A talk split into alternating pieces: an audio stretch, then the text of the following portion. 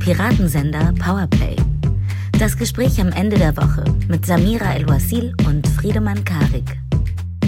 Bevor wir anfangen heute, Samira, muss ich dir noch kurz von einer Anfrage erzählen, beziehungsweise mit dir besprechen, was wir damit machen. Es hat sich nämlich äh, ein TV-Sender, ein kleinerer, bei uns gemeldet. Äh, die wollen eine Doku-Soap mit uns machen.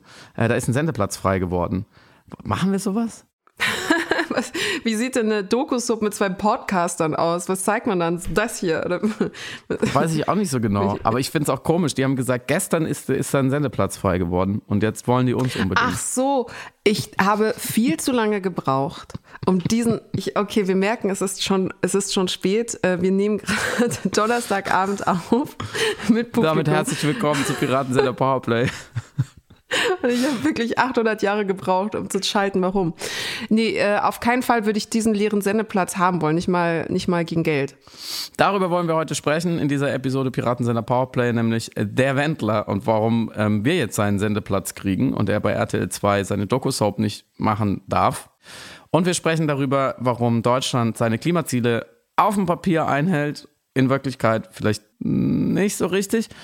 Und wir reden über eine Sache nicht heute versprochen, nämlich über die letzte Generation. Machen wir heute mal nicht. Nee, Dafür wahrscheinlich vermutlich und hoffentlich nächste Woche wieder nochmal. Ja, bestimmt. Außerdem hat jemand anderes äh, Stellung genommen zu diesem Streit in Deutschland in den letzten Wochen, nämlich äh, niemand anderes als Michel Forst, erster UN-Sonderberichterstatter für den Schutz von Umweltschützern auch interessant. Es gibt einen UN-Sonderberichterstatter für den Schutz von Umweltschützern und er heißt auch noch Michel Forst.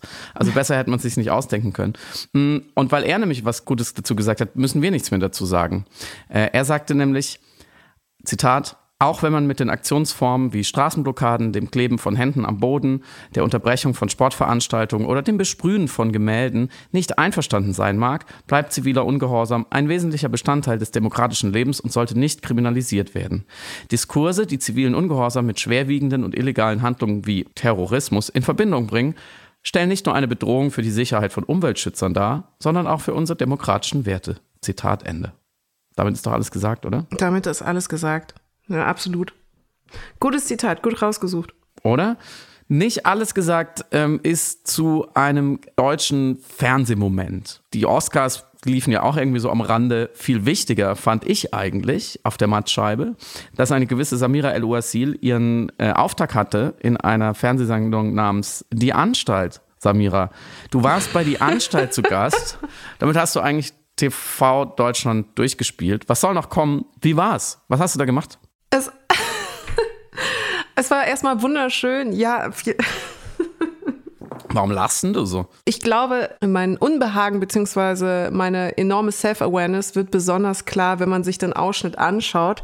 Ich bin da nämlich in einem Twitch-Stream-ähnlichen Setting platziert. Und wer sich das, wenn ihr mögt, es ist in der ZDF-Mediathek später anschauen sollte, wird feststellen, dass in diesem Setting, also diesem äh, Twitch-Stream-ähnlichen Setting, 80 Prozent der Gegenstände, der Requisiten, äh, Actionfiguren, äh, blinke Kopfhörer mit Katzenöhrchen mhm. und so weiter von mir privat stammen. Und deswegen weiß ich nicht, ob ich beschämt bin äh, darüber, dass ich äh, mittel, mittel erfolgreich versuche, eine Twitch-Streamerin zu spielen oder ob tatsächlich die Hälfte der Ausstattung wirklich meine eigene ist.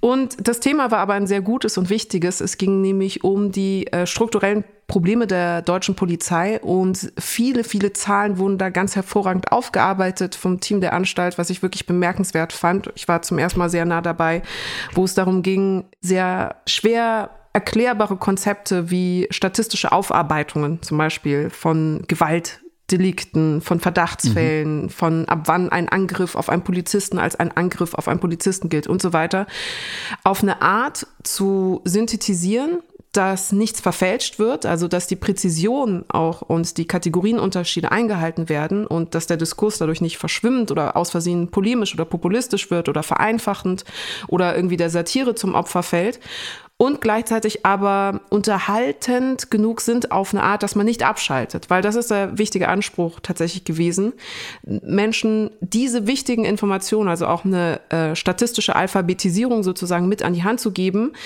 bevor sie aus Desinteresse an den vielen Tortendiagrammen und Balkengrafiken innerlich aufgeben. Nicht, weil Menschen sich nicht dafür interessieren, sondern weil einfach unser ähm, Monkey Brain, unser erzählende Affengehirn, nicht wirklich der größte Fan von Zahlen, Daten, Tabellen und Grafiken ist.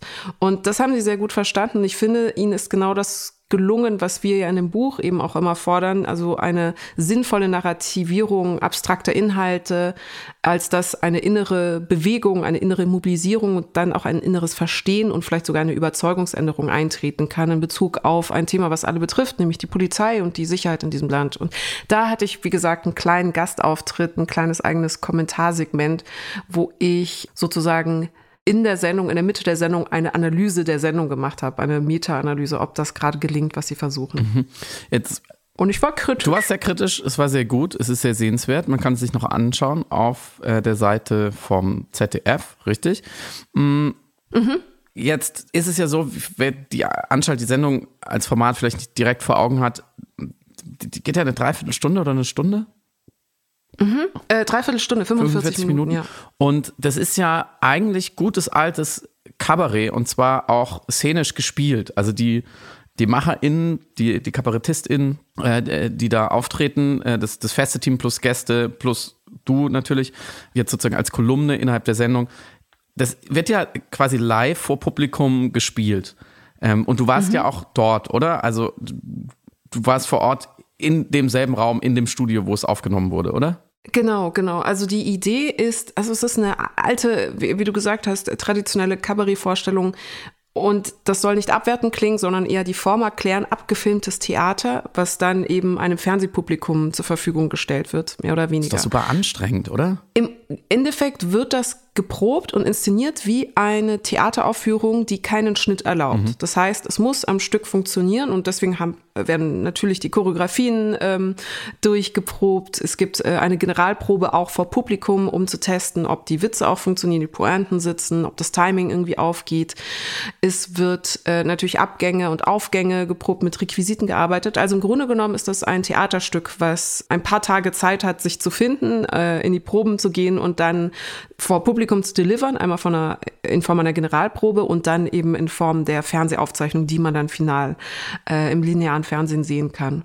Und das war in der Tat anspruchsvoll. Also ich habe Theater gespielt, aber hier einfach auch im satirischen Arbeiten ist das nochmal eine andere Herausforderung, weil permanent naturgemäß ja die vierte Wand durchbrochen wird. Also es wird nicht eine Szene im Fiktionalen gespielt. Wir sind jetzt äh, irgendwo bei Macbeth oder äh, ich bin Penthesilea oder so einem antiken Stück und das ist ein abgeschlossener Rahmen und das Publikum schaut schweigend zu, sondern man arbeitet die ganze Zeit auf das Publikum hin, äh, adressiert es permanent. Die äh, beiden Moderatoren, äh, Max Uthoff und Klaus von Wagner, die eben auch beide auch Schauspieler sind, sind in permanenter Interaktion mit dem Publikum und das ganze Gebilde sozusagen ist dann ein ja, ist dann ein Versuch, eine Art satirisches Theaterstück mit Gesellschaftskritik über aktuelle eine aktuelle Nachrichtensituation wiederzugeben, was sowohl für die Leute vor Ort funktionieren muss, als auch für Fernsehpublikum daheim. Und an dieser Stelle noch einen sehr, sehr herzlichen Gruß an Vater und Sohn aus Husum,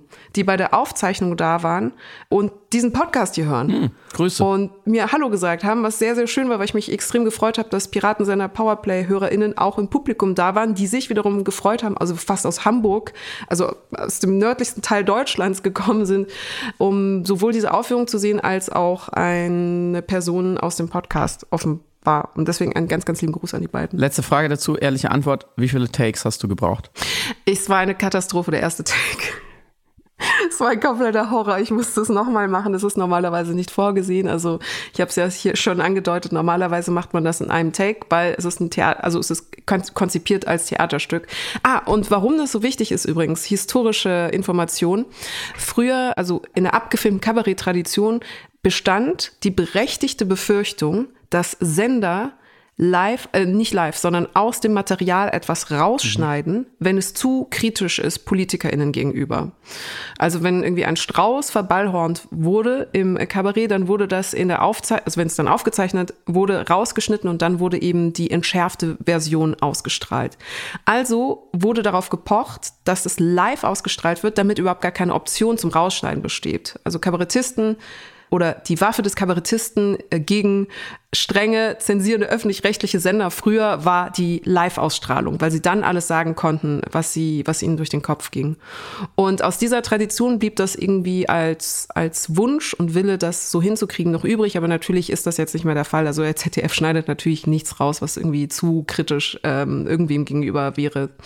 Und dementsprechend konnte ich mir erlauben, einen zweiten Take zu machen, weil der erste einfach kommt. Also es war wirklich ein Horror. Es war die Situation war, ich habe ähm, ich äh, habe einfach geschwommen und dann habe ich irgendwie versucht zu improvisieren, das hat nicht funktioniert und dann muss ich tausendmal ansetzen, das hat auch nicht funktioniert und dann war ich so ein bisschen, kennt ihr diese Videos von äh, Models, die über einen Laufsteg laufen und dann ähm, stolpern sie so ein bisschen erstmal über den Absatz, weil der super kompliziert ist und dann versuchen sie sich einzufangen und beim Einfangen wird es aber noch schlimmer und dann fallen sie hin und dann bricht der Absatz ab und dann versuchen sie sich aufzuraffen, aber das Kleid ist so kompliziert, weil es Pailletten hat, also fallen sie nochmal hin und dann geht der Schuh kaputt und dann ziehen sie die Schuhe aus, aber mit den nackten Füßen rutschen sie auch über den Boden und es wird halt immer schlimmer. Und dann kommen Leute auf die Bühne und versuchen zu helfen und es klappt auch nicht.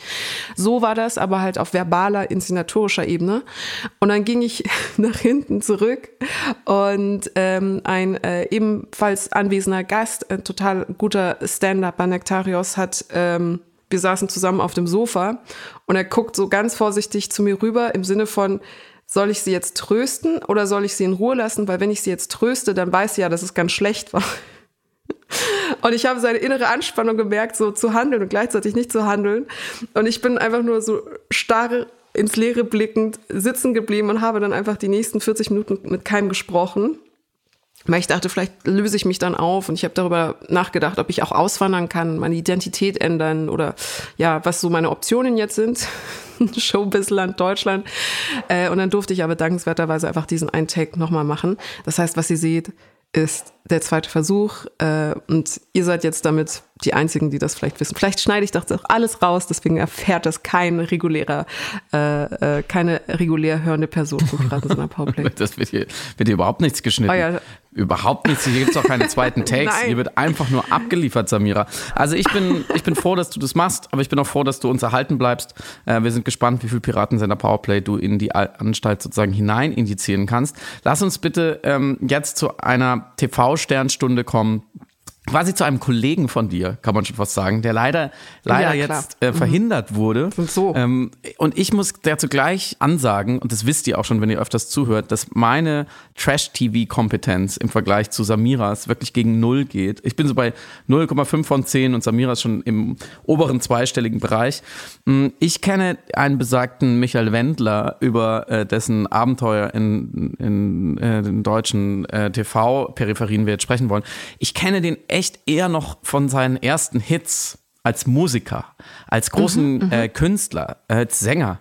Ähm, sie liebt den DJ zum Beispiel. Das ist natürlich mhm. unsterbliche äh, Popmusik, äh, die ich mir immer mal wieder gerne Sonntagmorgens beim Frühstück anhöre. Sein Övre televisionärer Art ähm, der späten Jahre, beziehungsweise der vergangenen Jahre, kenne ich nicht so richtig gut. Deswegen musst du, glaube ich, mir und allen anderen, die hoffentlich davon überhaupt gar keinen Plan haben, was der so gemacht hat, erklären, wer ist dieser Mann heute im Jahr 2023 mhm, und wie kam bitteschön RTL 2 auf die Goldidee, ihm eine Doku-Soap zu geben, nachdem er jetzt jahrelang Verschwörungserzählungen verbreitet hat. Dazu erzähle ich, wie ich selber das erste Mal diesen Michael Wendler, diesen großen Chansonnier der deutschen Showbiz-Landschaft kennengelernt habe.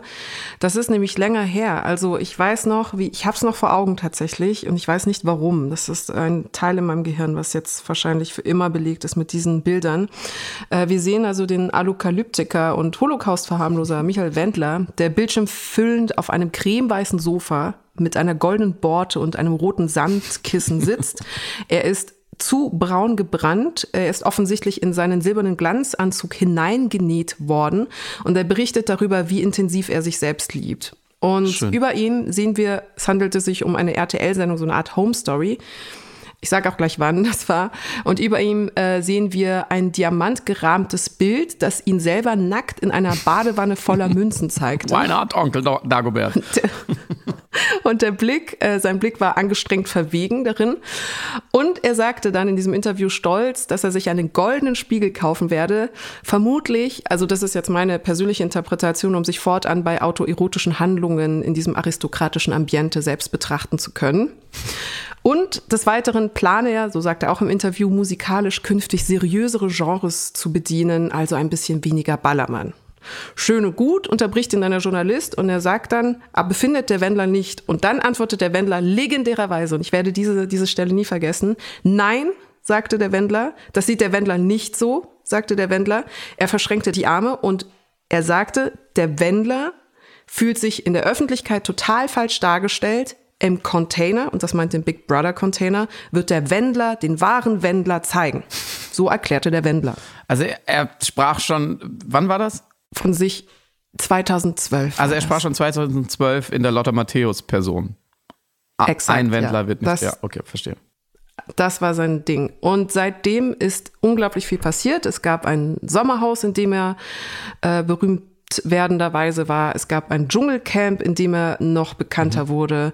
Er kam mit einer Freundin zusammen, von der kalkulatorisch auszugehen ist, dass er mit ihr zusammenkam, als sie minderjährig war. Und, ach ja, er hat den Holocaust verharmlost, indem er Deutschland basically mit einem KZ verglich aufgrund der Corona-Maßnahmen. Genau, da müssen wir jetzt noch einmal, äh, also jetzt haben wir uns ein bisschen über den lustig gemacht. Ich glaube, das hat er auch verdient, das ist auch in Ordnung, ausnahmsweise hier.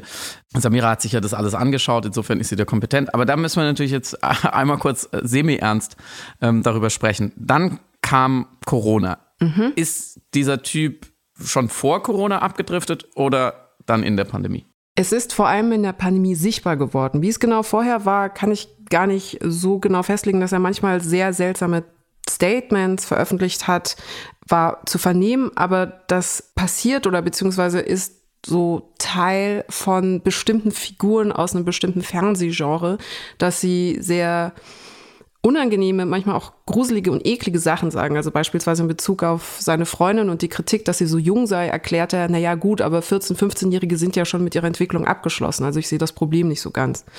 Also das ist so eines dieser Statements. Aber so wirklich richtig schlimm krude sichtbar, sichtbar vor allem wurde es eben während der Pandemie. Und ein Höhepunkt davon war, dass er, als er DSDS-Juror war, parallel dazu eben auch unter anderem auf seinem Telegram-Kanal fragwürdige Sachen veröffentlicht hatte. Und da kam dieser eine entscheidende Satz, wo er aufgrund der Corona-Maßnahmen der Regierung erklärte, einerseits die Medien seien gleichgeschalten, äh, was eben ein, ein Zitat äh, aus dem Nationalsozialismus ist und dass Deutschland im Grunde ein KZ sei. Später hat er das dann korrigiert, also nicht korrigiert, das ist das falsche Wort, aber hat versucht zurückzurudern und behauptete, er meinte in Wirklichkeit Krisenzentrum, was natürlich ein kompletter Mumpitz ist. Das bedingte, dass er einerseits aus, als Juror aus der lau damals dann noch ausgestrahlten Sendung DSDS rausgeschnitten wurde, also buchstäblich rausgeschnitten. Also man hatte quasi, wo man früher vier Juroren an einem Tisch sitzt in einem Bildschirm, wurde einfach der Bildschirmrand so abgeschnitten, dass er dann nicht mehr zu sehen war, sondern nur noch drei Juroren. Oder aber man äh, benutzte einen speziellen Filter, der ihn derart weich zeichnete, dass er fast unsichtbar wirkte. Also man hat ihn buchstäblich ra äh, rausgefotoshoppt aus der eben noch ausgestrahlten DSDS-Sendung damals. Gleichzeitig verlor er auch seine Kooperationspartner, Personen, Management, auch RTL selbst distanzierten sich von dem, was er sagte, von seinen Aussagen. Und Parallel dazu mit seinem sozusagen professionellen Verfall, also der Umstand, dass eben seine ganzen Aufträge eingestellt worden sind und die Kooperation beendet worden sind, sah man aber eine Radikalisierung auch auf dem Telegram-Kanal. Das heißt, alles, was es an konspirativen Denken gibt, hat er dort weiter verbreitet. Also Wahlbetrug, antisemitische Verschwörungstheorien, äh, die Chemtrails, zum Beispiel die Rothschilds und die Rockefellers haben mit Chemtrails das Klima geändert, Klimakrisenleugnung. Er hat kompakt ein Interview gegeben, er hat mit dem rechten Kopfverlag zusammengearbeitet, äh, er hat sich zusehend, zusehend radikalisiert radikalisiert und verkapselt in seinem Wohnort in den USA zusammen mit seiner Freundin, hat äh, Prepper-Items für einen bevorstehenden Untergang verkauft, hat Attila Hildmann Inhalte geteilt, hat QAnon-Inhalte äh, geteilt, hat von Triggerwarnung hier Antisemitismus an dieser Stelle Zitate geteilt, wo man von hebräischen Mistkerlen sprach, die die Luft versteuern wollen, die wir atmen. Mhm. Also wirklich einfach offen Antisemitismus, Verschwörungsideologie, Menschenfeindlichkeit reproduziert und das auf eine Art, die unübersehbar, unüberhörbar war, die allen bekannt war äh, und die auch eben zu professionellen Konsequenzen geführt hat. Und jetzt spulen wir vor. Es mhm. ist Dienstag, der 14. März 2023 und die Produktionsfirma Endemol Shine Germany verkündet, für alle etwas überraschend, dass man auf RTL 2 eine Baby-Soap an den Start bringen werde mit den werdenden Eltern Michael Wendler und Laura und seiner Laura. Und ich weiß nicht, wie man die Reaktion am adäquatesten beschreiben kann. Ich glaube, es war einfach erstmal ein großes Was zum Teufel stimmte nicht mit euch.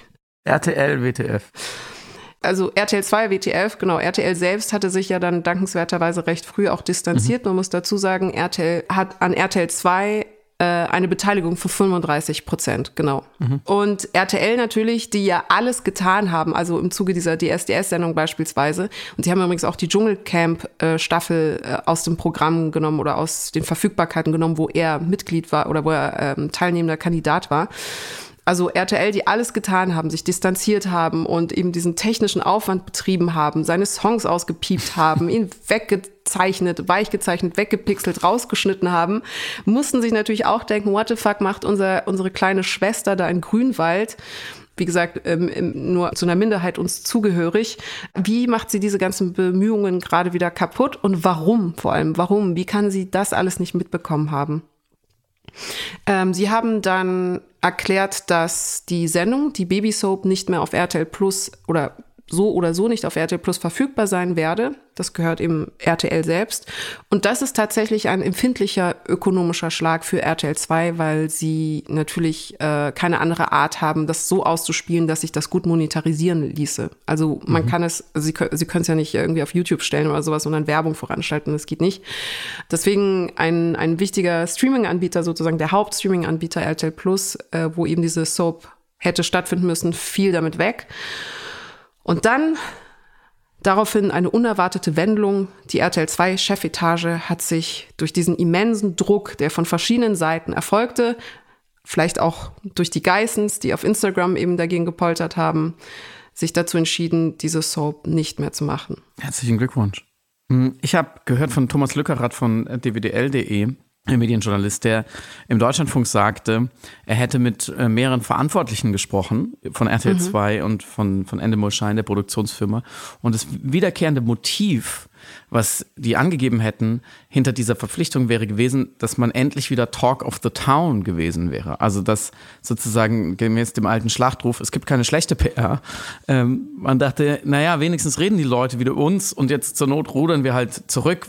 Die Frage muss ja auch gestellt sein, weil du eben von der Monetarisierung sprachst. Wer möchte den Menschen denn noch sehen, außer den Leuten, die ihn äh, noch, die ihm auf Telegram irgendwie treu halten und halt selber an diese Sachen glauben, weil alle anderen müssten ja inzwischen gemerkt haben, dass das niemand ist, dem man vielleicht noch zuhören sollte. Also wollte man einerseits Verschwörungsgläubige monetarisieren und andererseits einfach die Empörung darüber, dass man Verschwörungsgläubige monetarisiert, ähm, dann sozusagen noch ummünzen in irgendeine Art von aufmerksamkeitsökonomischem Kapital. Das ist schon auch eine interessante Strategie, die eine gewisse Totalverzweiflung erkennen lässt, muss ich sagen. Und andererseits bietet natürlich der Fall uns die kurze Chance für einen kleinen Exkurs in unser Buch Erzählende Affen. Mythen, Lügen, Utopien, äh, wie Geschichten unser Leben bestimmen. Äh, heißt es, äh, indem wir uns natürlich auch mit einer besonderen Art von Geschichten beschäftigt haben, nämlich äh, der Verschwörungserzählung. Und da gibt es auch ein kleines Kapitel oder ein paar Abschnitte darüber, ähm, über QAnon, eben genau eine der der mächtigsten Verschwörungserzählungen der Welt gerade, äh, die eben der Wendler auch äh, verbreitet hat, als, du hast es damals so schön, ähm, ein interaktives protofaschistisches Abenteuer genannt. Mhm. Weil Nämlich, warum ist das überhaupt so attraktiv? Man muss sich ja mal fragen, warum kann der Typ überhaupt ähm, diesen Bullshit verzapfen, jahrelang und damit ja auch, das ist ja leider Teil der traurigen Wahrheit, durchaus auch ähm, reüssieren. Also es gibt ja durchaus viele Leute, die ihm dazu zugelaufen sind oder die treu gehalten haben, die das interessiert hat, die es gut fanden, dass sich mal einer gegen den Mainstream stellt. Ähm, und das ist eben diese Perfidie dieser Erzählung und ihrer Mechanismen, ähm, dass sie eine, eine Heldenreise bieten. Menschen, die sich dann als einzig Wissende fühlen können. Am Anfang steht ja immer eine Art intellektueller Emanzipation. Also ich weiß etwas, was alle anderen nicht wissen. Äh, das ist ja auch QAnon inhärent. Ne? Ich, das sind die Aufgewachten, die wissen vom großen Sturm und so weiter. Das will ich jetzt gar nicht wiederholen, was man dann genau glaubt. Aber die anderen sind die Schlafschafe, die haben ja keine Ahnung. Ähm, und wir fangen ja gerade erst an zu verstehen, welche Menschen genau dafür empfänglich sind.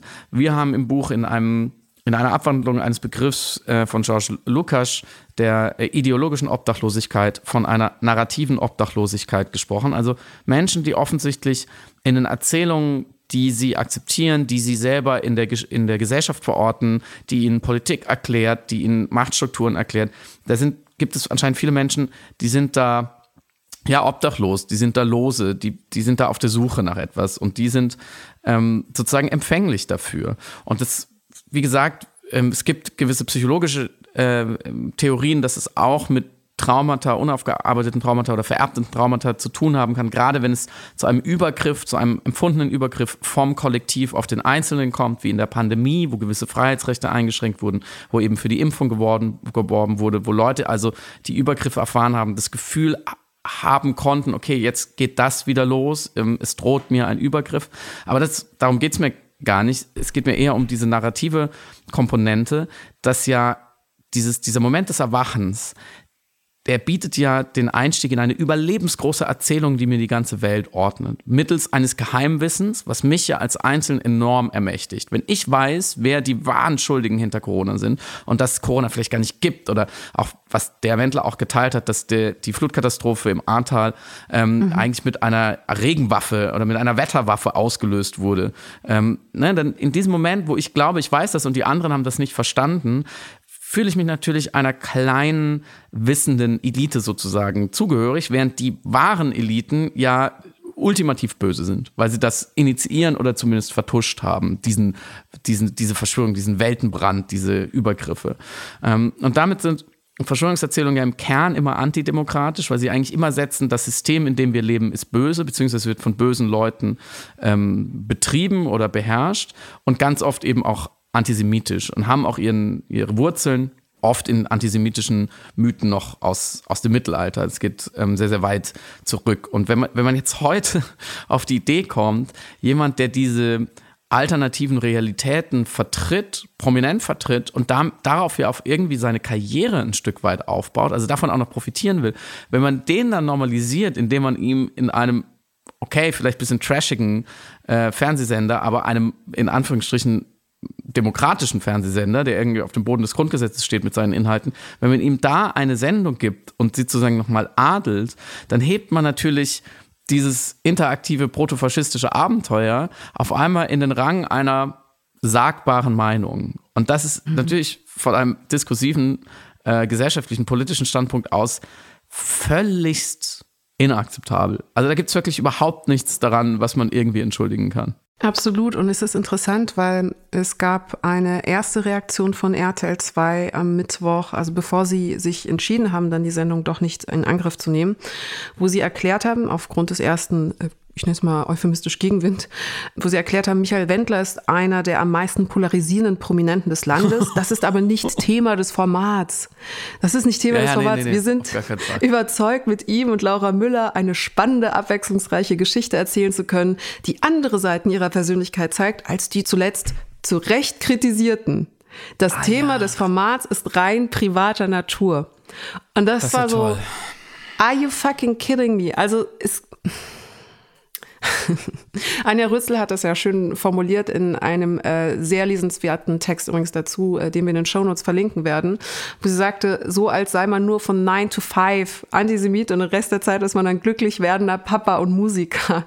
Toll. Also wenn du eine öffentliche Person bist, die äh, Menschenfeindlichkeiten und verschwörungsideologisches Denken und Aussagen, die nachweislich Gruppen von Menschen in der Bevölkerung einen Schaden zufügen, veröffentlichst, dann kannst du dich nicht in einer öffentlichen Doku-Soap, die dein Privatleben ökonomisch verwertet und vermarktet auf Streaming-Anbietern, darauf zurückziehen, zu sagen, ja, aber das ist ja nur mein privater Teil meines Privatlebens, dass ich mein Baby hier vor der Öffentlichkeit präsentiere. So, lasst mal bitte den ganzen Antisemitismus-Kram weg, den ich gesagt und verbreitet habe. Schaut doch mal, wie süß mein Baby ist. Und ich weiß auch nicht, also äh, offensichtlich hatte auch er diese Annahme oder Vorstellung in der Erklärung auf seiner Insta-Seite, die ich jetzt nicht zitieren werde, weil sie auch kompletter Schmonz ist, ähm, hat er das ähnlich formuliert, so ich will nur als Musiker und werdender Vater wahrgenommen werden.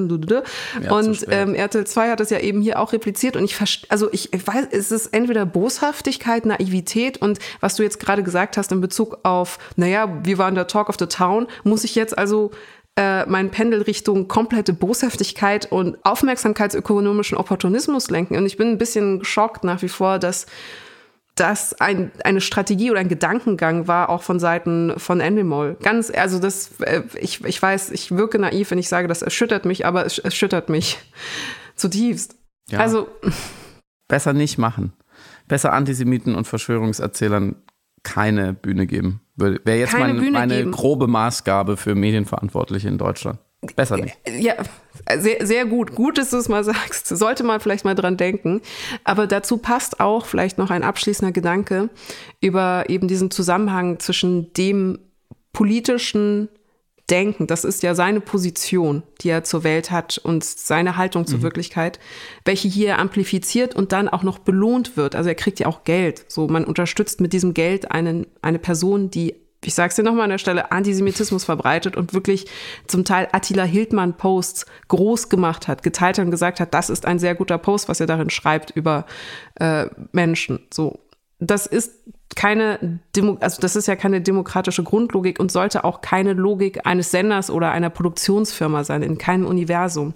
Aber dass das Problem offensichtlich dennoch nicht verstanden wurde oder es wollte nicht verstanden werden, das kann ich ja jetzt nur ähm, unterstellen, beziehungsweise muss an dieser Stelle spekulieren, sieht man auch an der Entschuldigung, die dann erfolgte, nachdem die RTL 2 Chefetage beschlossen hat, diese Sendung eben nicht mehr machen und ausstrahlen zu wollen. Die haben dann gesagt, wir haben die Vehemenz der Reaktionen wahrgenommen und nehmen die Stimmen unseres Publikums ernst. Wir bitten um Entschuldigung, sollten wir hier Gefühle verletzt haben. Klassische No-Apology. Eigentlich muss es in den, no in den Wikipedia-Eintrag für No Apology. Und das ist absolut. Keine No Apology kommt ohne diese erstaunliche geistige Gymnastik aus. Und in dieser Nichtentschuldigung, in dieser sogenannten Nichtentschuldigung, der es ja auch gelingt, eben nicht wirklich Reue zu zeigen und noch dazu die Verantwortung für den Schaden mehr oder weniger indirekt auf die KritikerInnen oder auf mhm. die geschädigten Personen abzuwälzen, kommt ja noch der Aspekt hinzu, es geht nicht, es geht bei Antisemitismus und Verschwörungsideologien und Menschenfeindlichkeiten, die gruppenbezogen sind, nicht um Gefühle. Es geht nicht um verletzte Gefühle. Bitte nicht denken, dass hier irgendwer sehr beleidigt wurde. Und das kann man aufziehen als Grundgedanken über alle Ismen, die wir in den letzten Monaten verhandelt und diskutiert haben, wo es um Sprachkritik, Sprachsensibilität, um Abbildungen ging, um reproduzierten Rassismus und Antisemitismus oder Queerfeindlichkeit, Transfeindlichkeit. Es geht nicht um verletzte Gefühle einzelner Personen. Das ist eine Reaktion, äh, reaktionäre Strategie und Taktik, um den Diskurs zu verschieben auf eine vermeintliche Dünnhäutigkeit und mangelnde Resilienz einzelner Gruppen, meistens marginalisierter Gruppen. Und das ist zutiefst falsch, weil es versteht das Problem oder wie gesagt, es will das Problem im Kern nicht verstehen.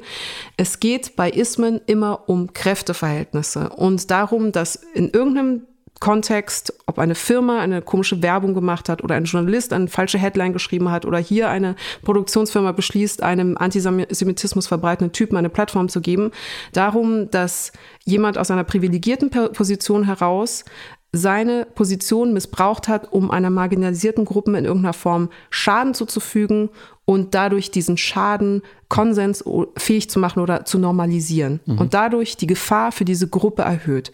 Wenn eine Person marginalisiert wird, strukturell marginalisiert wird, also zum Beispiel eine Person Rassismus erfährt oder Sexismus erfährt, erfolgt das immer aus einer Machtsymmetrie in Bezug dieser Person und ihrem äh, Bezug zur Mehrheitsgesellschaft.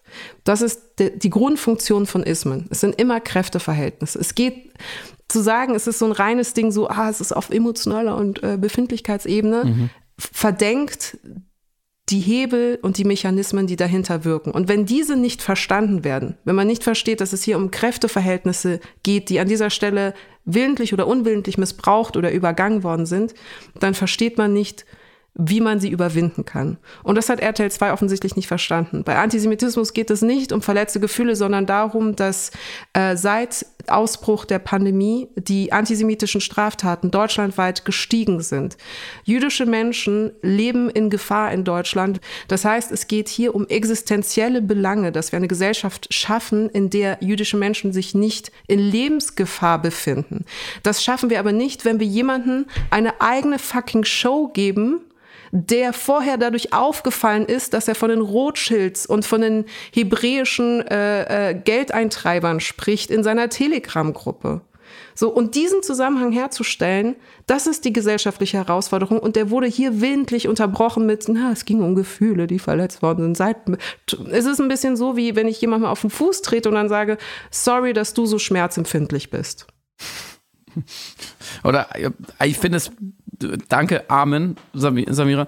Ähm, ich finde es fast so schlimmer, diese passive Aggressivität. Ja, sorry, sollte ich deinen Fuß verletzt haben. Wenn man genau weiß, was man ja. gerade getan hat.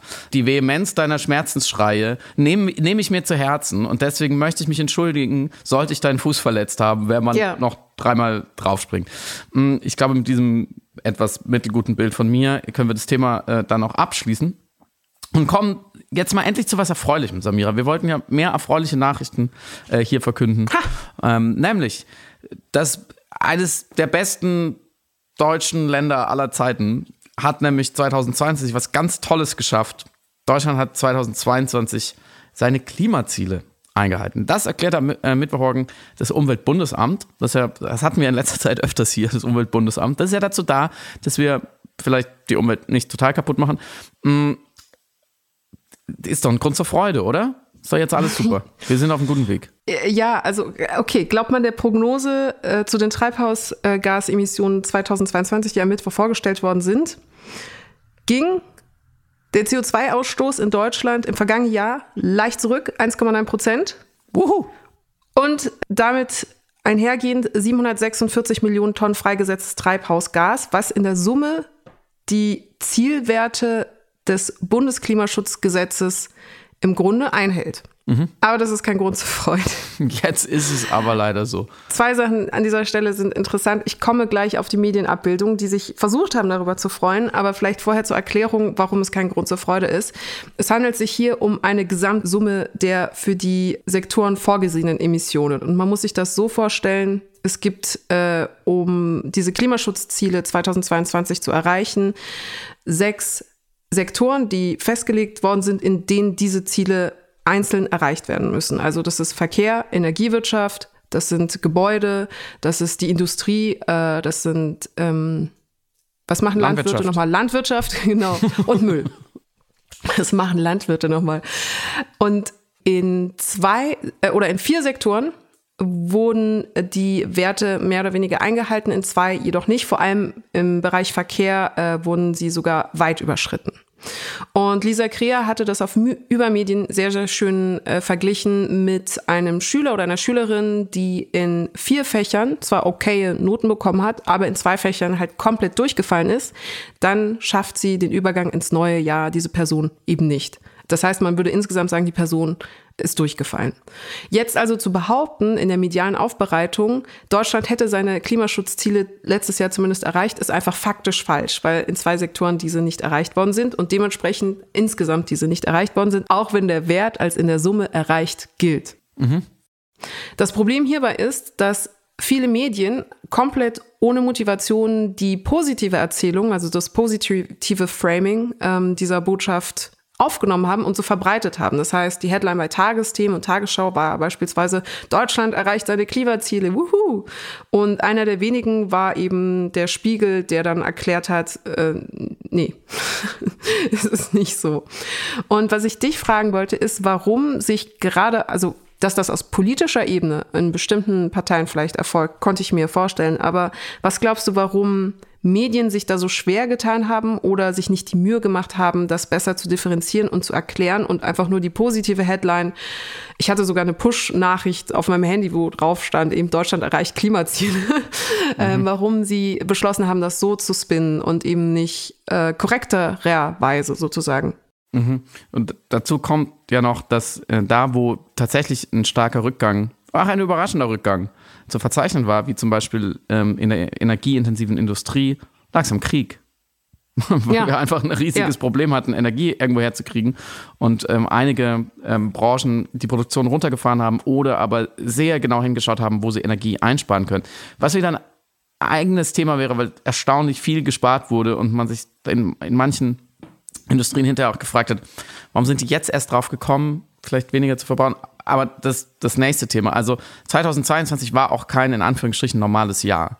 Das gehört natürlich zu dieser Headline auch dazu. Mhm. Ohne den Krieg mhm. wären, wären diese Reduktionen äh, sicherlich, sicherlich, sicherlich äh, nicht passiert. Weil natürlich einfach, wenn Gas und Öl und, und so weiter einfach teurer wird, dann versucht natürlich jedes Unternehmen weniger zu verbrauchen. Also es ist eigentlich einfach nur ein, ein ganz, ganz rein mathematisches Prinzip.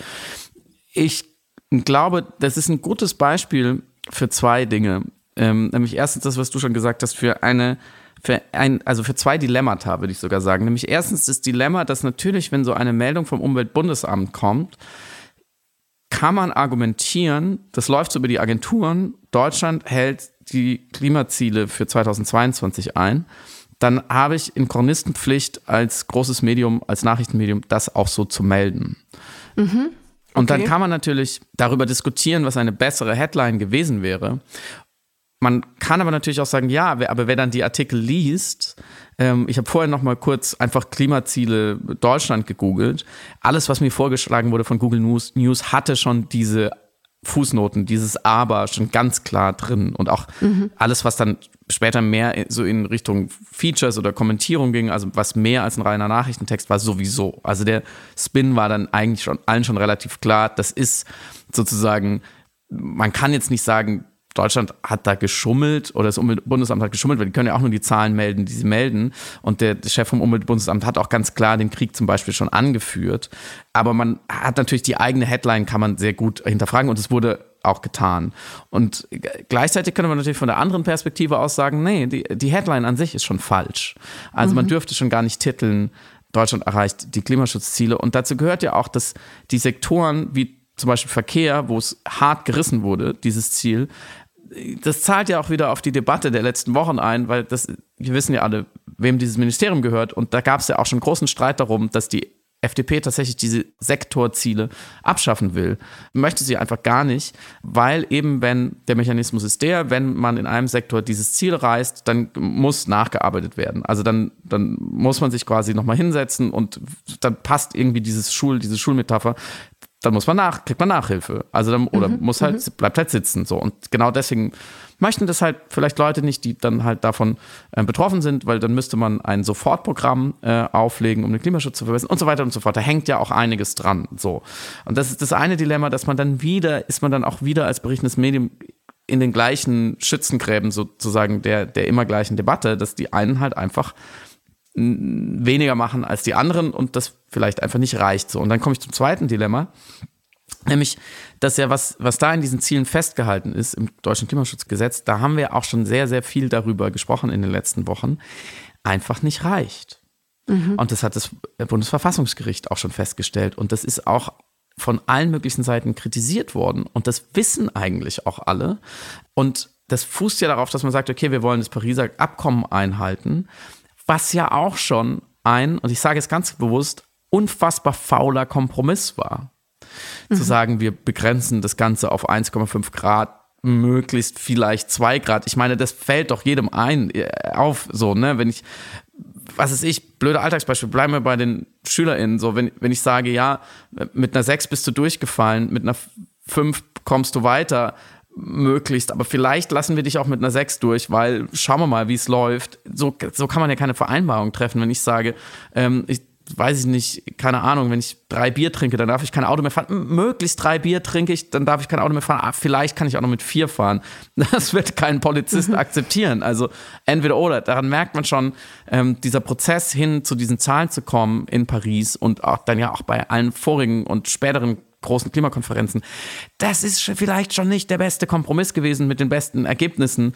Ähm, und zu sagen, ja, wir werden jetzt 2045 klimaneutral, wo ja auch genau diese, diese Zahlen, diese Sektorenziele hinlaufen, ist auch schon super, super spät. Also da wissen wir auch schon, das muss ich jetzt nicht alles wiederholen, dass das unter Umständen in Anführungsstrichen nicht reicht für eine lebenswerte Zukunft für alle und dass darunter schon enorm viele Menschen im globalen Süden jetzt schon leiden und noch mehr leiden werden. Also mhm. und auch weil man ja durchaus moralphilosophisch argumentieren kann und sagen kann, da ist ein Kompromiss ausgehandelt worden, an den man sich jetzt mehr schlecht als recht hält, den aber Leute der jetzigen Generation, einer Generation oder anderthalb Generationen ausgehandelt haben für viele, viele, viele kommenden Generationen. Also erstens die Jüngeren, äh, die jetzt noch nicht in den machthabenden Ämtern sind, äh, die Kinder und Jugendlichen, die schon geboren sind, aber auch alle die, die noch geboren werden. Ne? Und da ist man an dem, an dem Metadilemma von Demokratie, dass natürlich Demokratie von Kompromissen lebt, sonst wird es gar nicht funktionieren. Aber andererseits die drohende Klimakatastrophe eben kompromisslose Maßnahmen fordert oder mhm. eher ja eine echte Umkehr oder ein Umdenken auf allen möglichen Ebenen unseres Lebens, unserer Wirtschaftsweise, unserer Lebensweise. Und dann ist so zu sagen, naja, wir haben jetzt da die Klimaschutzziele irgendwie schon geschafft, aber irgendwie auch nicht so richtig das reicht einfach nicht. Das reicht von, von der Realität her, von der physikalischen, chemischen Realität nicht mehr. Und diese Woche waren sehr viele Meldungen über die Dürre in Deutschland, in Frankreich, wo die Flüsse nicht mehr reichen, um die Atomkraftwerke zu kühlen. Ähm, über die Frage, in Deutschland gibt es eine Wasserstrategie jetzt, wer darf eigentlich wann noch wie viel Wasser abzapfen. Das muss man sich schon mal vorstellen. In einem mitteleuropäischen Land, wo es eigentlich das ganze Jahr über die ganze Zeit regnet, reden wir schon davon, dass wir kein Wasser mehr haben. Ja, wie stirbt, stirbt der Mensch am schnellsten, indem er verdurstet? Das ist existenziell wichtig für menschliches Leben. Ähm, und wir, wir können schon nur noch verhandeln und eben diese mehr oder weniger faulen Kompromisse finden auf einer symptomatischen Ebene, indem wir regulieren und sagen, wir beschränken den Zugang zu einer Ressource, die eigentlich, wo wir so in einem paradiesischen Zustand hier leben, dass wir eigentlich bisher überhaupt gar kein Problem damit hatten und immer genug davon hatten. So, mhm. und das ist alles menschengemacht. Diese ganze Problematik ist menschengemacht und kann auch deswegen, glaube ich, nur oder vornehmlich von Menschen wieder geändert werden. Und ich finde, das muss man alles berücksichtigen, wenn man sich vielleicht kurz freut, dass man jetzt ausnahmsweise mal mehr zufällig als gewollt die Klimaziele eingehalten hat. Mhm. Ich muss bei diesen Debatten auch immer an diesen Einsatz von Jonas Scheible denken aus seinem Essay über die Idee, dass es jetzt eher schlechter wird als besser. Mhm. Äh, quasi einen, einen wohltemperierten Pessimismus mit Blick in die Zukunft versucht zu kultivieren, aber wirklich ihm gar nicht ins Fatalistische oder gar Zynische abzudriften, sondern einfach sehr pragmatisch, sehr sachlich und sehr realistisch versucht, einen Blick in die Zukunft zu werfen. Also er macht es ja nicht, sondern anhand von Prognosen. Das heißt, es wäre unlauter zu sagen, es ist einfach nur ein reiner Blick in die Zukunft, sondern anhand von äh, Modellierung, Prognosen macht er das. Und da hat er diesen einen Satz in Bezug auf das Marshmallow-Experiment, über das wir ja auch schon mhm. ein paar Mal gesprochen haben. Also die Idee oder die Frage, wie man ähm, Selbstdisziplin testet. Äh, also klassischerweise ein Kind bekommt zur Auswahl ähm, jetzt schon ein Marshmallow oder wenn es eben es sich aufhebt, bekommt es später zwei. Und äh, mhm. was das Ringen sozusagen mit der Aussicht auf jetzt Belohnung oder später größere Belohnung bedeutet. Und er sagte, wir haben jetzt einen Zustand, was eben unsere ökologische Situation angeht, wo wir früher noch dachten, aha, wir verzichten jetzt auf den Marshmallow, damit wir später eben dann die zwei Marshmallows haben, ist es jetzt verzichten wir oder sollten jetzt auf das Marshmallow verzichten, damit wir später nicht noch dazu Brot und Wasser entnommen bekommen. So, das ist die Drastik mhm. der Situation, über die man nachdenken muss. Das heißt, es reicht da nicht zu sagen, ja, jetzt hat man so äh, arithmetisch so einen bestimmten Richtwert prozentual zwar erreicht, aber und damit ist das Problem äh, zumindest auf semantischer Ebene äh, gefühlt gelöst. Ähm, wir müssen uns noch so ein bisschen mehr Mühe geben, dann klappt das schon irgendwo, sondern es ist jetzt schon die Herausforderung da, es eigentlich noch viel besser leisten zu müssen oder viel besser hinzukriegen, als wir es gerade tun. Also es reicht nicht sozusagen Mindeststandards zu erreichen, ähm, um zu sagen, wir haben einen Erfolg, sondern die Basis ist gerade mal so, was uns irgendwie ein okayes Überleben vielleicht hoffentlich ermöglicht. So. Und ich glaube, da ist ein Umdenken notwendig. Und ich glaube, das ist auch ein Teil, und deswegen habe ich dich eben nach der Berichterstattung gefragt, ein Teil der Verantwortung der Berichterstattung, das wirklich genau zu konkretisieren, was das Einhalten von Zielen mhm. bedeutet. Also ist damit überhaupt ein Ziel eingehalten worden? Weil was bedeutet das dann in der Übersetzung? Äh, apropos Zahlen und Ziele. Ja, es gibt dieser, auch doch was Gutes zum Schluss. Es gibt nämlich äh, äh, zumindest an dieser Stelle nochmal die Erinnerung äh, an den äh, Volksentscheid am 26. März, der insbesondere eben BerlinerInnen betrifft und die Frage verhandelt, ob die Hauptstadt bereits 2030 klimaneutral werden sollte. Und hier nochmal die Empfehlung und der warme Wunsch an alle, die es betrifft. Äh, sie mögen zur Wahl gehen und da natürlich ihre Stimme nutzen. Mehr noch. Ich möchte noch eins erhöhen, weil das, diese ganze Wahl hat ja überhaupt gar keinen Sinn. Eure Stimme zählt nicht, wenn nicht genug Menschen zu dieser Wahl gehen. So. Mhm. Ich sage jetzt nicht, wie viele Menschen da hingehen müssen, weil dann denkt man wieder, ah, das, das schaffen wir schon. Es müssen sehr, sehr, sehr, sehr viele Menschen zu dieser Wahl gehen. Und wie so oft, glaube ich, verlassen sich gerade die, die ein Gefühl haben, wie sie da abstimmen würden, äh, nämlich für diesen Volksentscheid, verlassen sich ein bisschen drauf, ja, ja, da gehen ja alle vernünftigen Menschen schon hin und dann, naja, vergesse ich vielleicht doch, bin verkatert am Sonntag. Was wirklich unbedingt wichtig ist, wenn wir irgendwie glaubwürdig noch darüber reden wollen oder dafür streiten wollen, dass Klimaschutz schneller kommt und wir noch eine Chance haben. Und die Nicht-BerlinerInnen betrifft es jetzt auch, das kann man jetzt, sich jetzt auch schon mal anhören. Wir müssen wirklich lernen, dass es nicht mehr nur um uns selbst geht. Es geht nicht mehr darum, ob man zu so einer Wahl geht oder nicht. Es geht nicht mehr darum, dass man vielleicht ab und zu den Konsum einschränkt oder dass man sich Gedanken macht oder dass man diesen Podcast hört. Wir müssen wirklich anfangen, uns neu zu vernetzen. Wir müssen politische Selbstwirksamkeit wenigstens da lernen und ausüben, wo sie eigentlich total leicht fällt, nämlich indem wir andere Leute dazu bewegen, auch zu dieser Wahl zu gehen.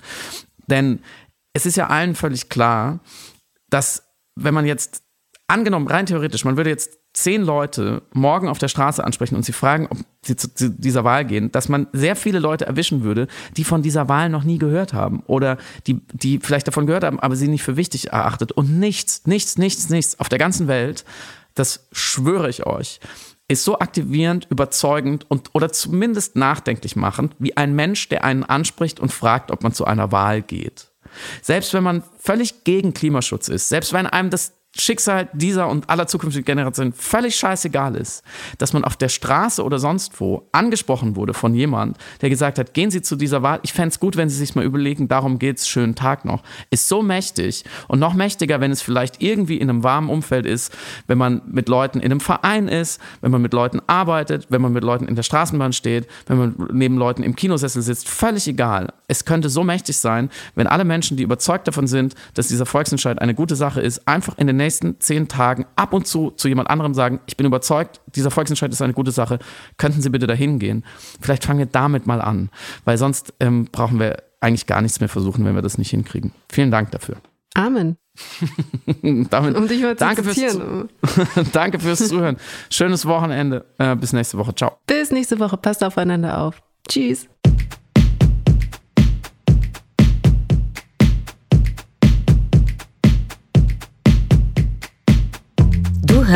Piratensender Powerplay. Das Gespräch am Ende der Woche mit Samira El-Wasil und Friedemann Karik. Piratensender Powerplay ist eine Produktion von Stereotype Media in Kooperation mit Yam Yam, der unsichtbaren Tupperbox für den diskreten Foodie. Du möchtest Yam Yam zwei Wochen lang kostenlos testen? Abonniere diesen Podcast überall und gewinne gutes Korma. Bon Appetit!